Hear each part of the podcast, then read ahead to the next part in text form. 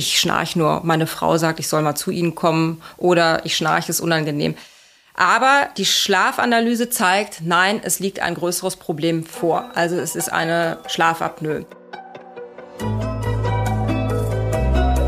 Forever Young, der Gesundheitspodcast vom Lanzerhof.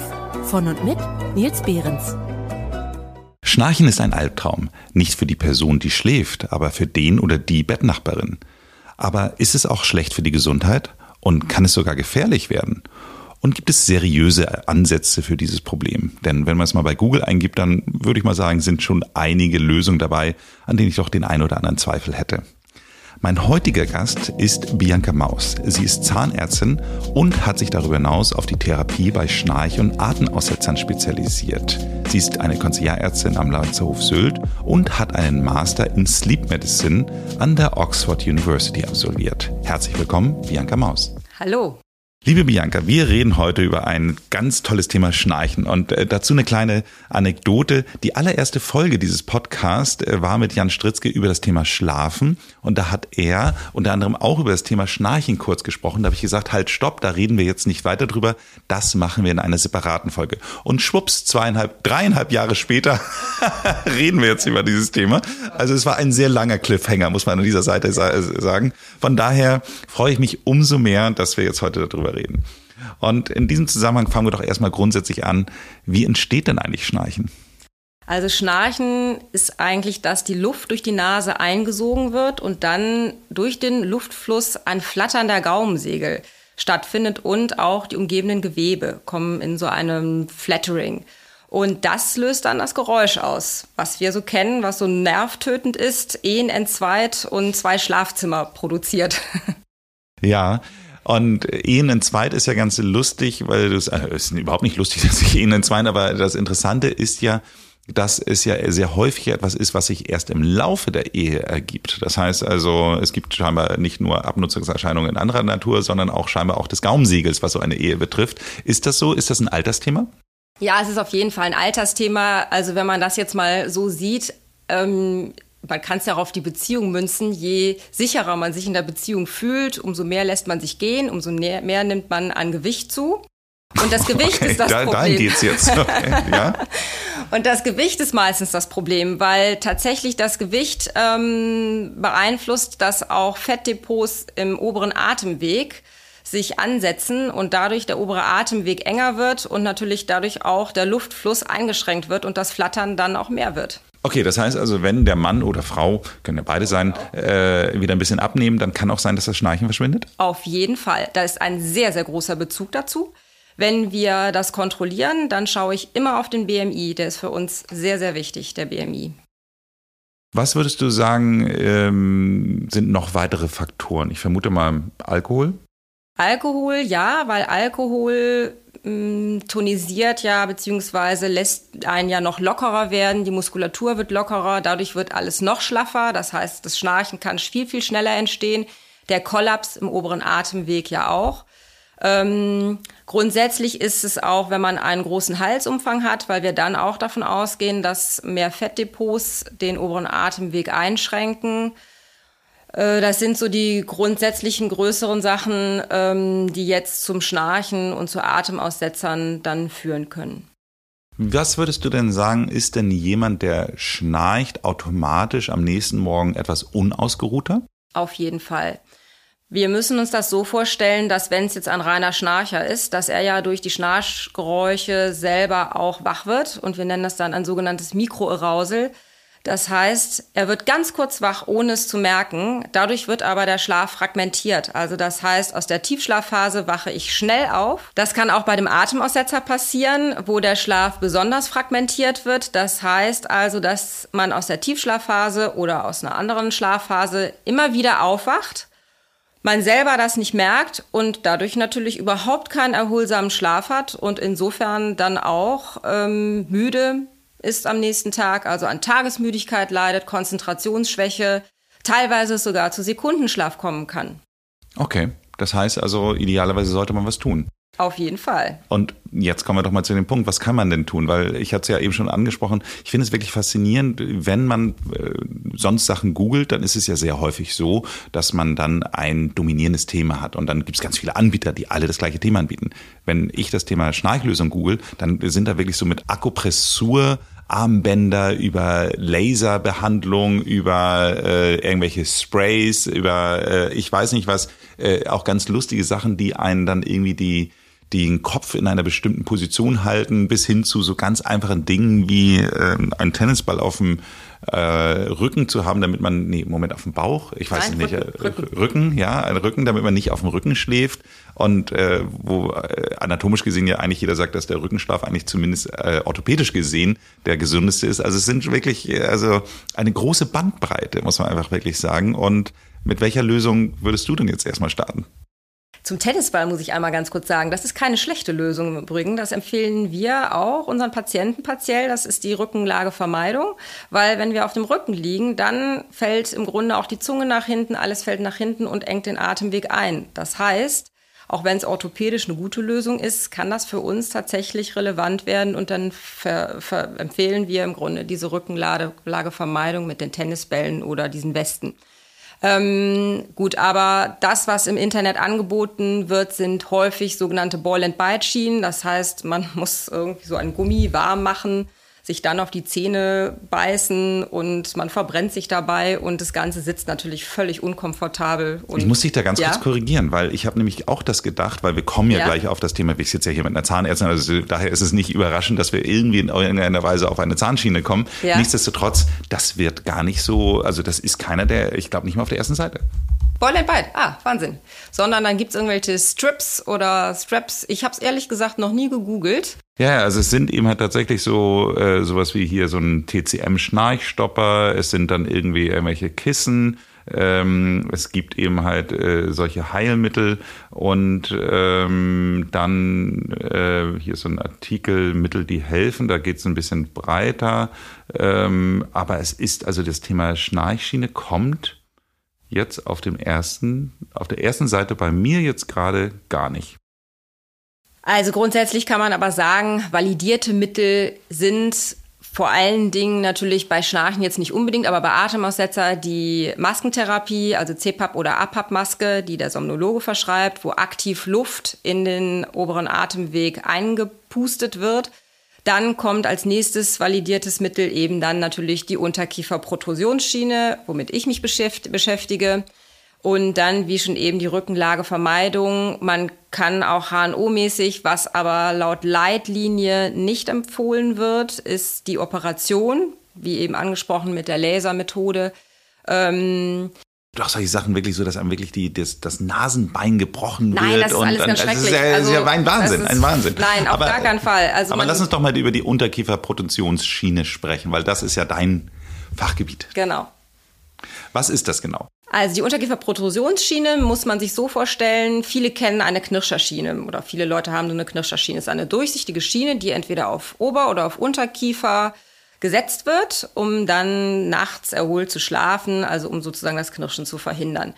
Genauso eine Schiene setzen wir in den Ober- und Unterkiefer und diese beiden Schienen sind dann mit einem Steg oder mit einem Flügel oder mit einem Bund, äh, Band verbunden.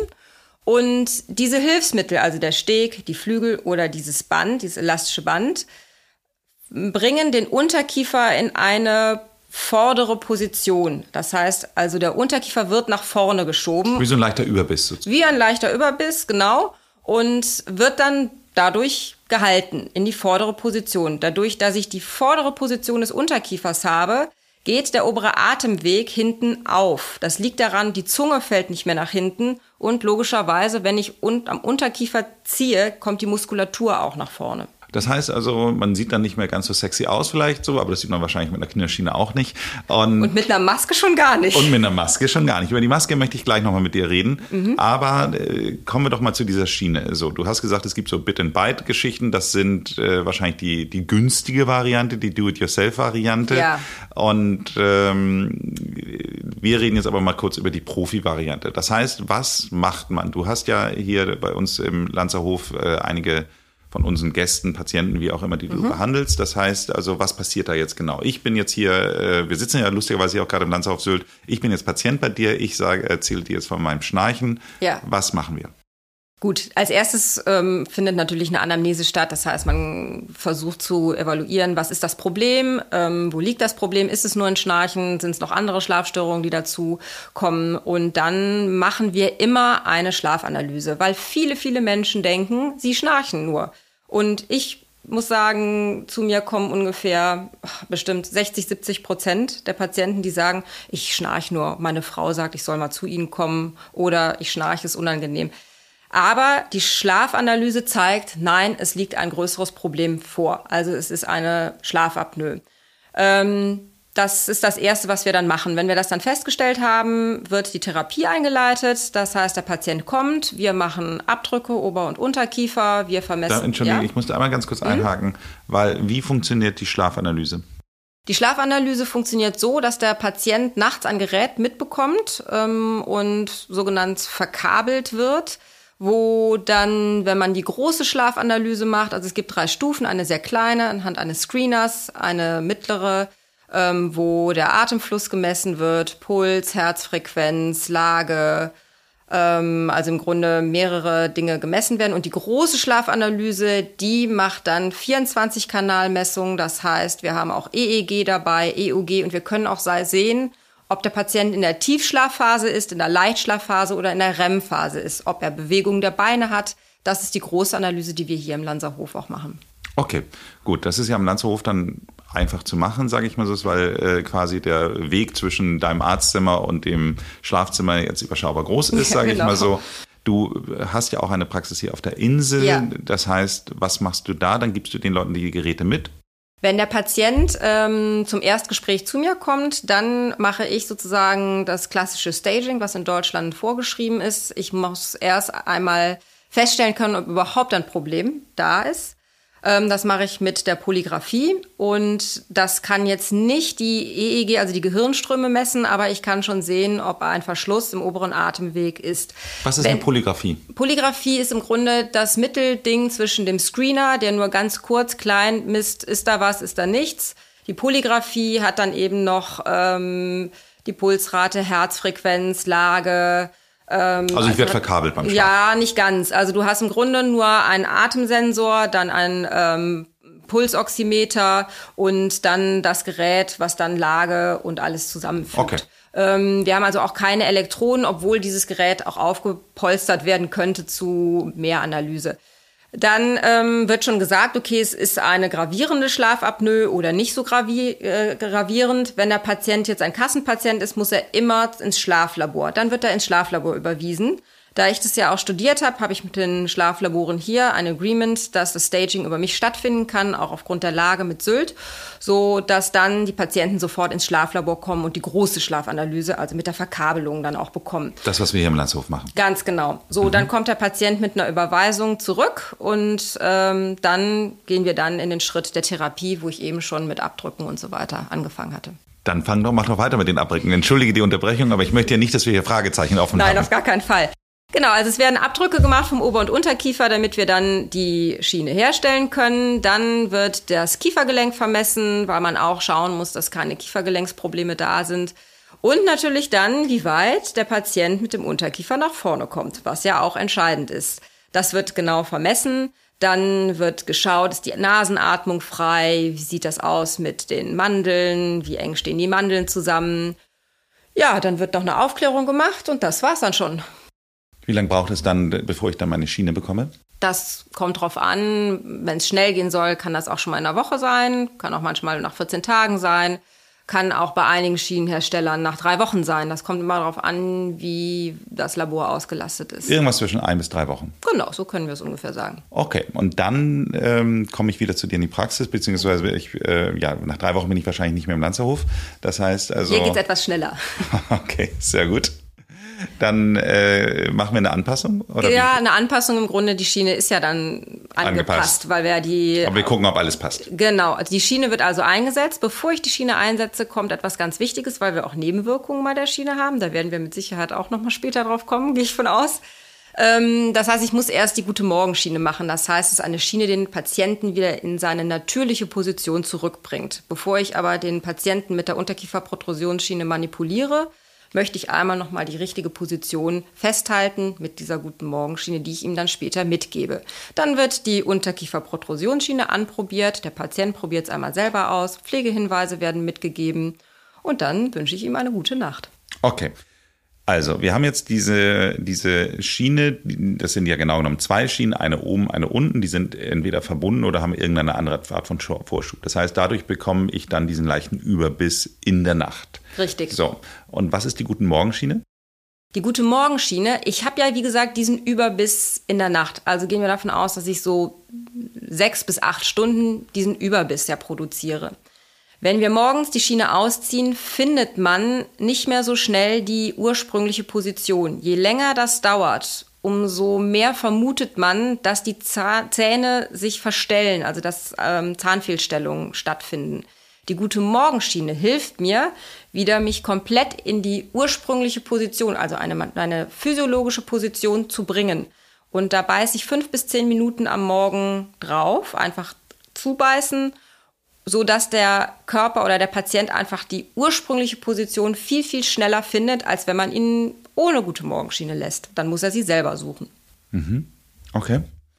Sehr gut. So, dann ähm, ist für mich die Frage, du hast jetzt ja gesagt, es gibt da einen gewissen Vorschub. Mhm. Wie viel Vorschub ist da? Das heißt also, ist der Vorschub für alle gleich oder, oder kann man den auch verstellen? Weil die Schienen, die ich gesehen habe, haben entweder diese Bänder in ich glaube, zwölf verschiedenen äh, Stellungen. Oder aber man hat ja eben halt so eine, so eine kleine, kleinen Vorschub. Das sieht ja aus wie so eine Haifischflosse, die man so ein bisschen nach vorne schieben kann. Und da ist ja auch, ich sag mal so, da reden wir über gefühlten Zentimeter, den man fast äh, Varianz da hat. Gefühlt, gefühlten. Also äh, von daher, äh, wie finde ich denn meine Vorschubposition? Also wir messen das ja vorher aus. Das heißt, wir gehen in die absolute Rückposition des Unterkiefers und von da dann in die absolute Vorposition. Das heißt, wir haben dann 10 Millimeter, manche haben 12 Millimeter, 14 Millimeter. Das variiert von 6 bis 14 Millimeter. Und davon nimmt, kommt jetzt auf den Schienentyp an. Bei der Somnomé zum Beispiel nehmen wir 70 Prozent Vorschub. Das heißt, von der Strecke nehmen wir dann 70 Prozent. Das ist unsere erste Einstellung. So wird das Gerät geliefert. Und dann müssen wir schauen, reicht das? Weil wir wissen ja nicht, wo der Kollaps stattfindet oder wo wir das Schnarchen verhindern können, also wo das Flattern einfach aufhört. Und der Patient berichtet das dann im Laufe der Behandlung, wenn er sagt, meine Frau, die sagt, da ist immer noch deutlich was zu hören, mache ich es so, dass ich dann vorstelle, entweder einen halben Millimeter oder einen Millimeter. Das macht aber jeder so ein bisschen anders. Und dann muss es auf jeden Fall nachgemessen werden im Schlaflabor. Das heißt, der Patient muss leider wieder eine Schlafanalyse durchlaufen. Und anhand der Schlafanalyse sehe ich ja dann, ob die Werte deutlich besser geworden sind. Und dann entscheidet man, man stellt weiter vor oder eben es ist wunderbar eingestellt. Also wir stellen im halben oder in einem Millimeter die Somnomet stellt auch in 0,1 Millimeter, kann sie auch noch stellen. Und was würdest du sagen, wie lange braucht so der, der äh, Neuschienenträger, bis er sich so dran gewöhnt hat? Weil ich kann mir vorstellen, das ist ja schon erstmal ein Fremdkörper im Mund, dass das nicht so, also ich, ich würde jetzt behaupten, dass man da nicht sofort irgendwie genauso gut schläft wie ohne Schiene. Genau. Ja, ich bin immer total überrascht. Also, weil die Patienten, die sitzen dann ganz erschrocken ein bisschen auf meinem Stuhl und sagen, oh Gott, und wie soll ich damit schlafen? Und dann rufe ich manchmal auch am nächsten Tag an und die sagen, also ich konnte echt total gut schlafen. Also es ist echt erstaunlich. Ich gebe den Patienten immer 14 Tage. Aber eigentlich braucht das keiner. Und keiner, wirklich keiner, bis auf eine Patientin von 600 versorgten Schienen, ähm, kam, weil sie Würgereiz hatte, aber keiner hat sie zurückgegeben, weil er sagt, also damit kann ich wirklich überhaupt nicht schlafen. Das ist ein Gewohnheitseffekt und man muss dann einfach, ich sage immer, durch diese 14 Tage durch. Empfehlenswert ist auch, wenn man die Schiene mal ganz am Anfang ähm, beim Fernsehen trägt. Einfach drei Stunden bevor man schlafen geht, weil dann hat man schon den Druck und dieses ungewohnte Gefühl so ein bisschen weg, wenn man dann zu Bett geht und dann quält man sich quasi nicht dann im Bett damit und kann nicht einschlafen, dann ärgert man sich darüber und so weiter. Ich hätte ja so ein bisschen die Angst, ich meine, das ist ja so ein bisschen für die etwas Älteren, kennen vielleicht noch Beavis und Butthead von MTV, ähm, die so auch einen massiven Überbiss hatten. Ähm, also, dass es dann auf Dauer sich dann irgendwann in dieser Überbussposition dann so stehen bleibt. Das ist eine der größten Nebenwirkungen, die wir haben. Dass es ganz im Überbiss bleibt, ist selten. Dass sich aber was tut an der Zahnstellung, das berichten alle meine Kollegen und ähm, das ist einfach so, das muss man in Kauf nehmen. Deshalb ist diese Guten Morgenschiene eben so wichtig. Die gibt's jetzt seit ein paar Jahren erst und wir beobachten jetzt auch an der Studie, ob ähm, es vorher schlimmer war oder ob es sich jetzt einfach verbessert durch diese Gute Morgenschiene. Wir geben Kiefergymnastik mit. Also im Moment ist alles so up to date, diese Guten Morgenschiene, Kiefergymnastik. Nichtsdestotrotz kann es passieren, dass wir den Überbiss haben. Je mehr wir aber nach vorne stellen müssen, umso schneller kann das natürlich passieren. Und meistens ist es aber so, dass die, die wir ja sehr nach vorne bringen müssen, ja auch ein großes Problem haben. Wir reden also dann über wirklich eine Schlafapnoe. Und ich sage den Patienten dann immer, naja, was wollen Sie haben? Einen leichten Überbiss oder wollen Sie lieber den Herzinfarkt oder den Schlaganfall haben? Okay, Herzinfarkt und Schlaganfall, weil es eine der Folgen sein könnte ja, von eben der halt Schlafapnoe. Ach, von der Schlafapnoe, okay. Und Schnarchen, Schnarchen ist die Vorstufe. Aber viele denken ja, sie schnarchen nur und haben dann eine Schlafapnoe. Wir haben jetzt schon über 200 Folgen Forever Young aufgenommen. Und mit über 75.000 HörerInnen im Monat sind wir auch sehr dankbar dafür, dass ihr hier immer wieder zuhört. Jetzt möchten wir gerne mehr von euch erfahren. Wenn ihr diese Folge hört oder eine andere, dann macht doch mal eine Story bei Instagram daraus. Schreibt dazu, wo ihr die Folge gerade hört oder welche eure Lieblingsfolge ist oder welches Thema ihr euch mal wünschen würdet.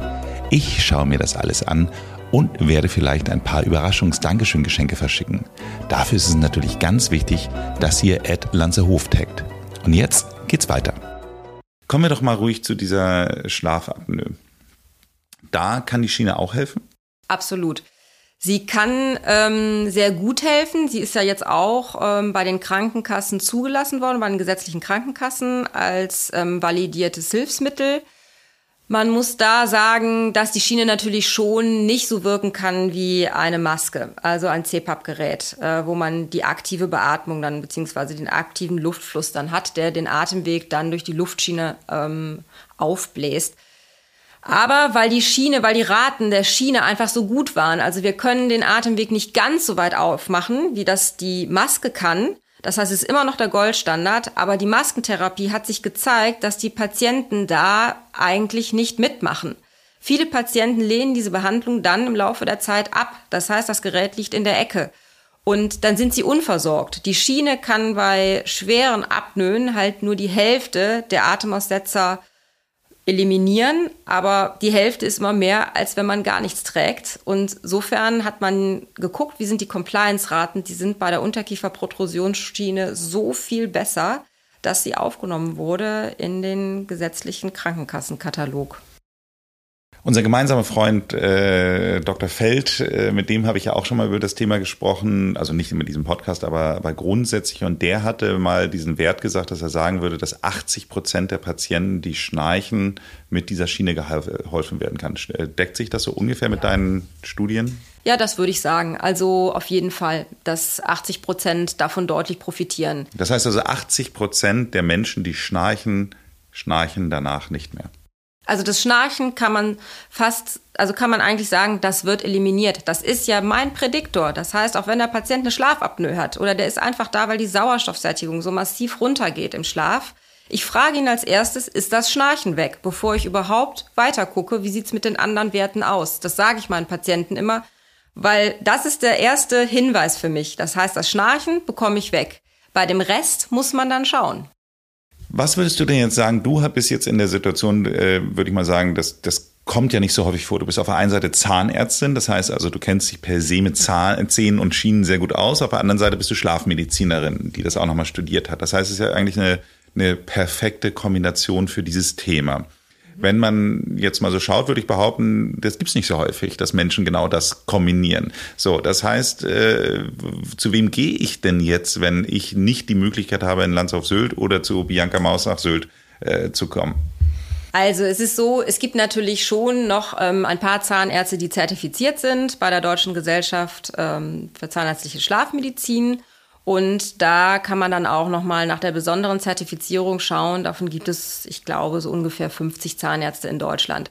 Grundsätzlich, wenn man dieses Problem hat, muss man ja erst zum Schlafmediziner. Das würde ich immer raten, weil bei mir ist ja eben nur die Besonderheit, dass ich es dann nochmal extern studiert habe, also wirklich die ärztliche Basis ja dann ähm, auch angeeignet habe. Ähm, ist es aber im Rest sollte man wirklich zum Somnologen oder Schlafmediziner gehen, um das analysieren zu lassen. Meistens empfiehlt er dann einen Zahnarzt. Der Hauszahnarzt ist meistens nicht geeignet, es sei denn, er ist darin ausgebildet. Dann sollte man einfach auf die Seite der DGZS, so heißen wir abgekürzt, ähm, schauen und da sich einen Zahnarzt raussuchen, der in der Nähe ist. Er hat sich dann, wenn er spitz, also nochmal die zusätzliche Qualifikation hat, das kann man dann sehen in der Liste, hat er sich auch näher mit dem Thema auseinandergesetzt. So eine Schiene kostet ja, wenn sie nicht die Kasse bezahlt, schon relativ viel Geld. Also ich sag mal, wir reden ja schnell über um die 1000 Euro, sag ich mal so, die sowas kostet. Über 1000 Euro. Über 1000 mhm. Euro sogar. So, Bit and Byte, wie du es angesprochen hast, das heißt also, äh, kostet 60 bis, wenn es 40 Euro auch manchmal. 40 genau. bis 80 Euro, ja, sage ich mal sowas. So, ja. wie es bei Amazon. So, mhm. äh, was sagst du denn dazu? Bei Boil and Bite ist es ja so. Boil and Bite, genau, genau. so wie heißt es. Bei Boil and Bite ist es ja so, dass wir ja den Vorschub gar nicht definieren. Also das heißt, da ist ja einfach schon der Vorschub vorgegeben, der ist ja gar nicht individualisiert. Auch die Schiene ist ja eigentlich nicht individualisiert. Das heißt, man hat so einen Klotz im Mund und der ja auch geschlossen ist. Also es sind ja nicht zwei Schienen, es ist ja ein One Piece sozusagen und ähm, dann ist meistens noch so ein Luftschlitz in der Mitte, dass man ein bisschen Luft holen kann. Dann sitzt das nicht ordentlich auf den Zähnen. Und wie gesagt, der Vorschub ist ja genau das Entscheidende. Da fangen wir ja an, in Feinnuancen zu titrieren, also einzustellen. Wo ist der Verschluss? Und das ist ja das Wichtige, das können die Boil and Bite Schienen nicht. Würdest du denn jetzt sagen, ähm, bevor man eine Boil and Bite nimmt, macht man lieber gar nichts? Ich würde fast sagen, ja. Okay, interessant. Interessant. Ähm, wie würdest du denn jetzt grundsätzlich sagen, wenn jetzt zum Beispiel Menschen eine chronische Funktionsstörung des Kausystems haben, kann man denen trotzdem so eine Schiene verpassen? Ja, man muss ein bisschen vorsichtiger sein. Ähm, grundsätzlich mache ich das so, dass wir auch da ein kleines Screening machen. Liegt ein Problem im Kiefergelenk vor? Wird das bejaht, kommt dann die Kiefergelenksdiagnostik das heißt, wir palpieren, also tasten die Punkte der wichtigen Kaumuskulatur ab, schauen, wo das Problem liegt, werden Kopfschmerzen dadurch ausgelöst. Das heißt, es kommt dann schon eine große Diagnostik. Man kann aber jetzt nicht sagen, die werden dadurch dann nicht behandelt. Ähm, es kann sogar nämlich einen positiven Effekt auf das Kiefergelenk haben, auch unsere Schiene. Das liegt daran, weil die Kaumuskulatur ist ja verspannt auch und das Kiefergelenk wird ja immer in die hintere Position gedrückt durch Kauen, Pressen, Knirschen und die Schiene hebt ja quasi den Biss auch, sodass wir ja dann die Muskulatur verlängern und dadurch kann es auch zu einem positiven Effekt kommen. Bei den Patienten, die massive Probleme, Kiefergelenksprobleme haben, würde ich vorsichtig vorstellen. Also nicht auf 70 Prozent. Ich gehe dann gerne auf vielleicht erstmal 40 oder 50 Prozent schau, wie macht das Kiefergelenk das mit. Ähm, und da würde ich auch die Kontrollen etwas enger gestalten. Ich habe gelesen, dass es auch zu Spannungsgefühlen bis hin zu wirklichen Schmerzen in den Kaumuskulatur kommen kann. Ähm, hast du das auch schon mal zurückgespielt bekommen? wenn ja, ähm, ist das dann etwas, was mit der Zeit besser wird oder, oder was, was macht man dann? Ja, es ist interessanterweise, finde ich, super selten. Ich habe jetzt tatsächlich erst gestern mit einem Patienten gesprochen, der hatte das. Das war jetzt einer von, ich würde sagen, 150 Patienten mal. Ähm, dann machen wir erstmal eine kleine Schienenpause, damit sich im Grunde das erstmal alles ein bisschen erholen kann und dann auf jeden Fall ist es super wichtig, dann Kiefergymnastik zu machen. Die Kiefergymnastik. Das klingt immer so lustig, Kiefergymnastik. Das ist so, ja, jetzt, jetzt machen wir mal irgendwie, ja, legen wir mal den Kiefer auf die Yogamatte und ja. dann geht's los. Oder was ist das? So ungefähr machen wir das. Ja, wir machen bestimmte Übungen, indem wir eigentlich die, die Kaumuskulatur dehnen und ähm, so natürlich eine Entspannung, auch eine Entspannung machen können, die ganz einfach ist. Man muss gar nichts groß machen. Es in fünf Minuten kann man die machen, dreimal täglich ist es angeraten und das hilft dann schon enorm, einfach die Kaumuskulatur zu entspannen. und auch äh, das Kiefergelenk dann zu entspannen. Und insofern, das ist dann angeraten und dann langsam wieder mit der Schienentherapie zu starten. Die nächste Frage bin ich mal gespannt, wie du darauf reagierst. Aber ähm, kann es auch sinnvoll sein, dass wenn ich schnarche, was für mich jetzt persönlich der erste Weg wäre, dass man zu seinem Hals-Nasen-Ohrenarzt geht, um zum Beispiel äh, zu schauen, ob eine Verengung der Nasenscheidewand festgestellt wird? Ja, wir schauen ja schon auch, ob die Nasenatmung behindert ist. Das ist ja dann schon ein Grund, warum wir zum HNO-Arzt schicken sollten. Ist die Nasenatmung nicht frei, kann ja auch in der Etage ein Verschluss stattfinden. Also das heißt, wenn da der Verschluss ist, dann ist das nicht meine Etage, dann ist es die Etage des HNO-Arztes. Ähm, wir schicken dann, wenn die nicht frei ist, auf jeden Fall zum HNO-Arzt. Und das wird auch immer getestet. Also es testet der Somnologe schon vor, vorweg. Ich teste es aber auch nochmal bevor ich die Abdrücke mache, ist die Nasenatmung frei. Ansonsten müsste man natürlich dann auch da irgendetwas machen und auch das kann schon hilfreich sein. Ähm, man muss aber sehen, auf welcher Etage der Verschluss ist und der ist auch leider häufiger dann da, wo wir rangehen. Ich glaube, wir haben jetzt viele von unseren HörerInnen überzeugt, äh, das Thema mal anzugehen. Ich finde es nach wie vor wirklich faszinierend, dass es eine so verlässliche Lösung wirklich für ein Problem gibt, was die Großteil, also wie du sagst, eigentlich muss niemand schnarchen und dass es so unbekannt immer noch ist. Also von daher ist das sozusagen auch unser Aufklärungsauftrag, den wir hier mit diesem Podcast ein Stück weit erfüllen.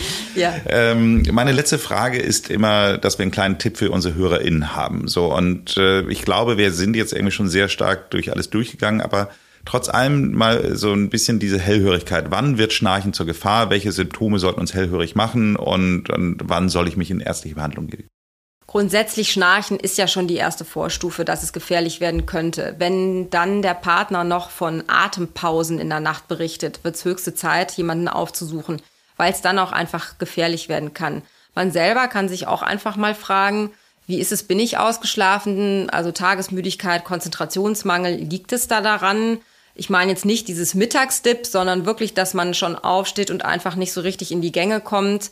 Der Halsumfang, gut, wer misst das schon nach, ähm, ist natürlich dann auch nochmal entscheidend. Und natürlich, wenn man etwas fettleibiger ist, neigt man auch eher dazu, dass man dann natürlich eine Schlafapnoe entwickelt. Oder wenn man kardiologische Probleme hat, sollte man auch mal nach dem Schlaf schauen. Bluthochdruck zum Beispiel. Also es gibt schon einige Vorwarnzeichen, die darauf hindeuten, dass da was nicht ganz in Ordnung ist. Ich sage vielen Dank für das Gespräch. Sehr gerne. Was ich mich mal frage, wie gesellschaftsfähig ist dieses Thema schon? Weil ich kann mir so vorstellen, dass äh, wenn man jetzt so einen Dinner-Talk hat und du erzählst dann irgendwie so, dass du eben halt da äh, Schnarchen behandelst, sagen die Leute da am Tisch, oh, ich schnarch auch, können wir darüber reden? Oder sagen sie dann eher so beim Dessert oder wenn man gemeinsam abräumt oder sowas und kommen dann an die Seite und sag mal, Bianca, wie ist denn das? Also wie offen wird darüber gesprochen? Doch, wird schon offen darüber gesprochen. Also ich, ich mache das ja jetzt schon seit äh, über zehn Jahren. Also ich kann mich an vor zehn Jahren daran erinnern, als ich angefangen habe, da wurde das belächelt. Also da wurde gesagt, ja, ich schnarch auch, hahaha, ist mir aber egal. Und dann, wenn ich ihn dann nochmal gesehen habe, dann, na, Schnarchtante oder irgendwas. Heute wird das viel, viel ernster genommen und wenn es dann um Schlaf geht, dann kommt man auch sehr schnell ins Gespräch. Vielleicht nicht unbedingt direkt, dass man dann sagt, ja, übrigens, ich schnarche auch, sondern die sagen, ich schlafe auch schlecht, kann ich auch mal zu dir kommen? Also so wird's dann schon daraus. Und wie gesagt, das ganze Schlafthema ist ja total en vogue jetzt im Moment auch, ist ja in, überall präsent und die Leute werden viel mehr sensibilisiert jetzt auch. Also es wird ernster genommen. Wenn euch diese Folge gefallen hat, dann hört euch doch ruhig mal die Folge Nummer eins an, über die wir hier gesprochen haben. Da sprechen wir darüber mit Dr. Jan Stritzke, wie man reagieren muss, wenn man wirklich nicht schlafen kann. Abonniert diesen Podcast, damit ihr keine Folge verpasst. Ansonsten macht es gut und bleibt jung.